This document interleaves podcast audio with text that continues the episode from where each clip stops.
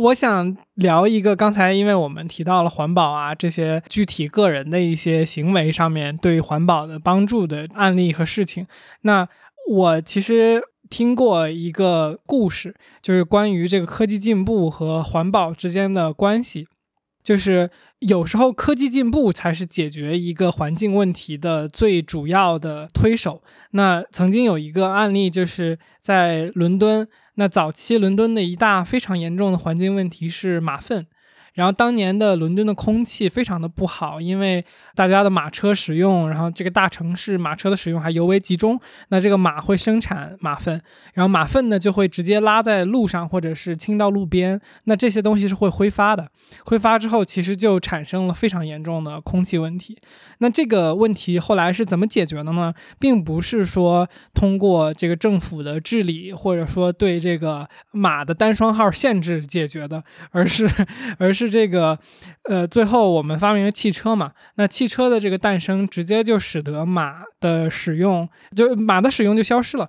那这样一来，这个马粪的问题就解决了。然后呢，这个马粪的问题可能就变成了石油和汽油带来的这个排放的问题。所以有一个观点就是说。很多的环境或者说这个自然问题，其实在科技的迭代的时候，它会自动的消失。那我们其实，在个人层面上面，本身力量就比较有限嘛。那我们在做这些小的动作，比如说，假设我们当时是一个马主，那我们当时处理自己马粪的方式，我们做了呃比别人更加仔细的这个回收。但是汽车的这个变革一来，我们当时做的那些动作似乎就变得没有那么大的价值了。这个可能不是一个适合任何一个个体去给一个很好的答案的一个问题。但我想把这个问题抛出来，大家一起讨论嘛，就是大家是怎么理解，就是说有些个人力量和这个刚刚说的科技进步之间带来的这个关系。嗯。所以，我们现在在推广光伏啊，清洁能源，就是你所说的这个科技进步的一个新的阶段，对吧？它也许可以解决我们现在面临的这个石油的问题，呃，石油和煤炭。但是，我觉得我们自己做的这些事情，你可以不用去想我到底为别人或者为国家，还是说大一点，为地球和人类啊做什么。我觉得做这些事情，首先你就是为了自己，就是让自己能够生活的更轻松、更开心啊！你的生活是平衡的，你少买很多东西，我少做很多家务，家里没有堆很多东西，这方面我觉得断舍离的宣传已经都跟大家说了很多，对吧？然后比如说，我不需要那么多东西，我对赚钱没有太多的焦虑，我就不用自己被迫去内卷啊，我可以选择自己喜欢的工作，自己喜欢的生活节奏。甚至自己喜欢的城市、行业等等，就是有很多的出发点。其实你可以说是比较自私的，但是如果我们每个人都活好自己的生活的话，那还有什么大的问题呢？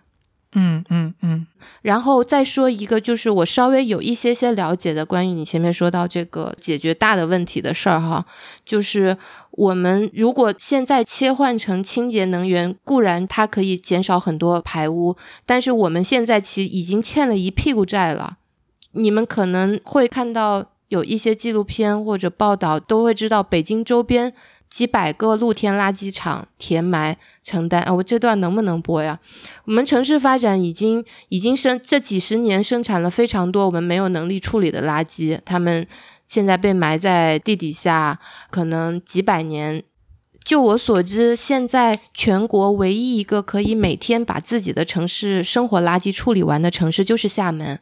因为厦门去年年底新建了一个垃圾焚烧厂，现在每天可以处理五千多吨厦门市民自己产生的垃圾，那也仅仅就是刚好够处理我们现在每天的垃圾而已。在那之前，我们攒下来的垃圾还是埋在那里，或者是等待着慢慢被烧掉，或者达不到排污标准的烧掉。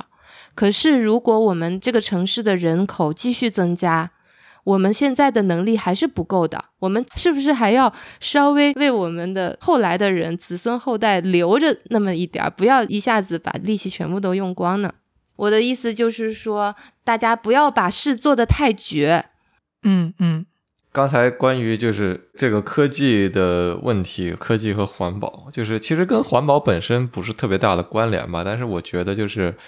呃，有点有点类似于，其实上一期在跟蔡老师和罗辑聊的时候提到的那个科学哲学史的问题，就是其实我们会发现，在科学的这个进步的背后，其实人的作用是很大的，就是人会主观的去选择自己研究的方向嘛，特别是到现在，我们的这个科技的变化变得越来越精细化，你很难说有一个科学的进步它没有来由。就是说，它科学的变化和和研究总是要解决一些什么问题，所以。当我们意识到环保成为一个问题的时候，它其实会主导我们的科学的进步。当然，你说科学的这个东西发明出来，这个问题就解决了，但这正是我们想要做到的事情，而不是自然而然发生的。呃，当然，你说具体的这个马车和这个汽车，汽车本身这个蒸汽机还是这个柴油机，它的发明可能跟这个解决马粪的问题没有什么太大关系。但是总体来讲，我觉得我们的现在的生活在变得越来越被就是我们所要。呃，解决的问题所驱导，而不是说，呃，我们期望着有哪一个问题被从天而降的科技来来迎刃而解，对吧？我觉得这是一方面。然后另外一方面是，是的，科技的进步现在也不再是一个科学家单打独斗能够解决的问题，它背后还是会有大量的科学家和经济去投入到这个里面。那它本身。其实也就呼应了刚才呃我们讨论的，说每个人的力量有没有很大的作用？那哪怕在科学这个研究本身，每个人的力量其实都没有很大作用。这个每个科学家其实在做的都是自己那摊数据之类的，看天天看一看表，过着乏味的生活。那我们就是在这样的这个日常当中来获得一些所谓更更高更深的这样的一个生命的意义吧。所以。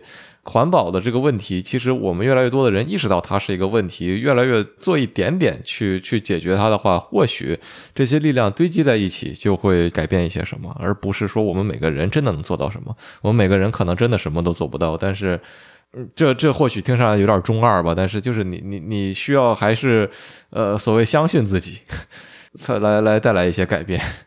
否则的话，其实说的说的恶心一点，任何事情都没有任何意义，对吗？你的生命真的是有限的，就这么几十年，你说你能改变什么，带来什么？你想要干嘛？其实都没有什么所谓。对我发现有很多现在处于焦虑或者自称抑郁的人，他们原本就是因为想了很多问题，然后一部分就变成了虚无主义者，就。无所什么都无所谓了，还有一部分人就抑郁了。但是其实就说行动是治疗抑郁的良药嘛？科学家他们用他们的能力，他们可能想要去从根本上解决这个事。但是作为一个普通的消费者，那我的在乎这件事情的方式就是我用消费去投票，我不再去选择我认为我不喜欢的事情，我就是去消费我在乎的那些事情。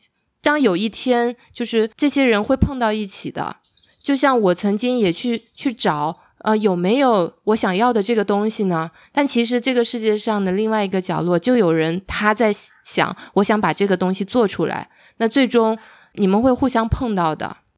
嗯，你好，我是天玉，在这里补充一下啊，就是我们这里提到的抑郁，其实更多指的是很多人现在的一种消极的态度和情绪。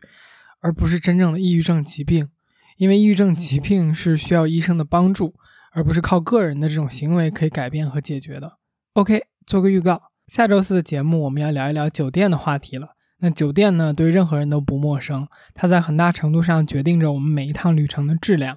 那你有没有好奇过，酒店这样一个人力密集的产业是如何管理的？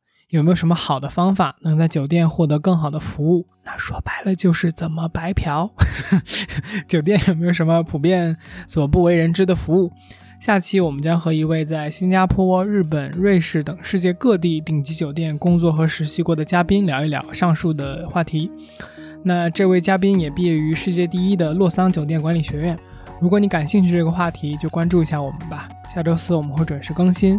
如果喜欢我们的节目，请点赞、评论、收藏，或者把我们的节目转发给你的朋友，这真的对我们做节目有非常非常大的帮助。